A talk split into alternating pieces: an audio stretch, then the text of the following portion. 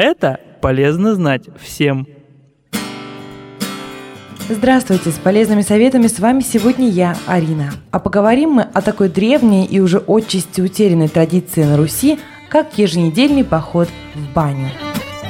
Целительные свойства парной на Руси были известны еще в V-VI веках. Древние медики утверждали, что баня успокаивает нервную систему, восстанавливает силы, повышает умственные способности, нормализует кровяное давление. Современная медицина нашла в бане и другие достоинства. Прогревание горячим целебным паром приводит к усилению обмена веществ, снижает риск заболевания диабетом, излечивает легкую простуду. Особенно полезно ходить в баню осенью. И именно осенняя парная, по мнению врачей, помогает запастись силами и здоровьем на всю зиму и укрепить иммунитет, который после летних месяцев и тепла начинает понижаться. А вряд ли кто-то будет спорить с тем, что главное в русской бане – это веник, ведь именно пропаривание веником помогает нашему организму побороть многие недуги и активизировать защитные функции. Такой своеобразный массаж усиливает кровообращение в коже и более глубоких тканях, благодаря чему происходит перераспределение крови, лимфы и межтканевой жидкости по всему телу.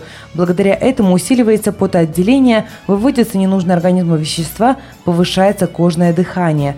Кроме того, любой веник, березовый, хвойный, липовый, выделяет лечебные вещества, фитонциды, убивающие болезнетворные бактерии, а эфирные масла, содержащиеся в листьях и ветках, при попадании на кожу улучшают обмен веществ и препятствуют преждевременному старению кожи. Кожа после подстегивания веником приобретает здоровый цвет.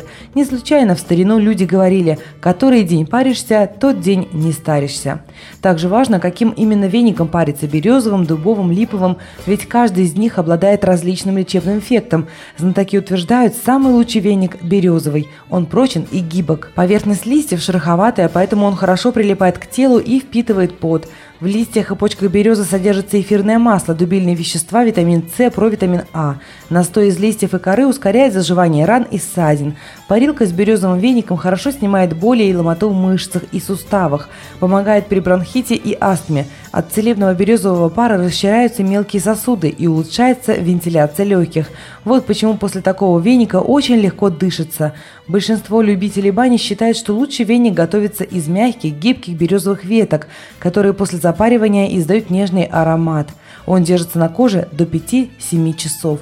Дубовый веник хорош при гипертонии. Во время его запаривания выделяются вещества, способные снизить артериальное давление. Настой из дубовых листьев оказывает полезное действие при различных кожных заболеваниях – золотухе, экземе, сыпи и при потливости ног. Веник из дубовых веток самый прочный. Если его вовремя заготовили и умело сохранили, то его хватает на 2-3 бани. Дубовые веники следует заготавливать в августе.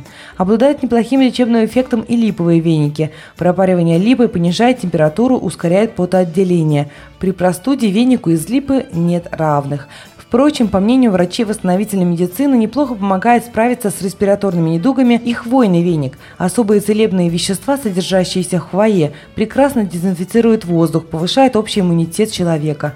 Очень полезен массаж таким веником при болях в позвоночнике, невралгии, радикулите. Хвойный веник полагается запаривать в течение 10 минут в крутом кипятке.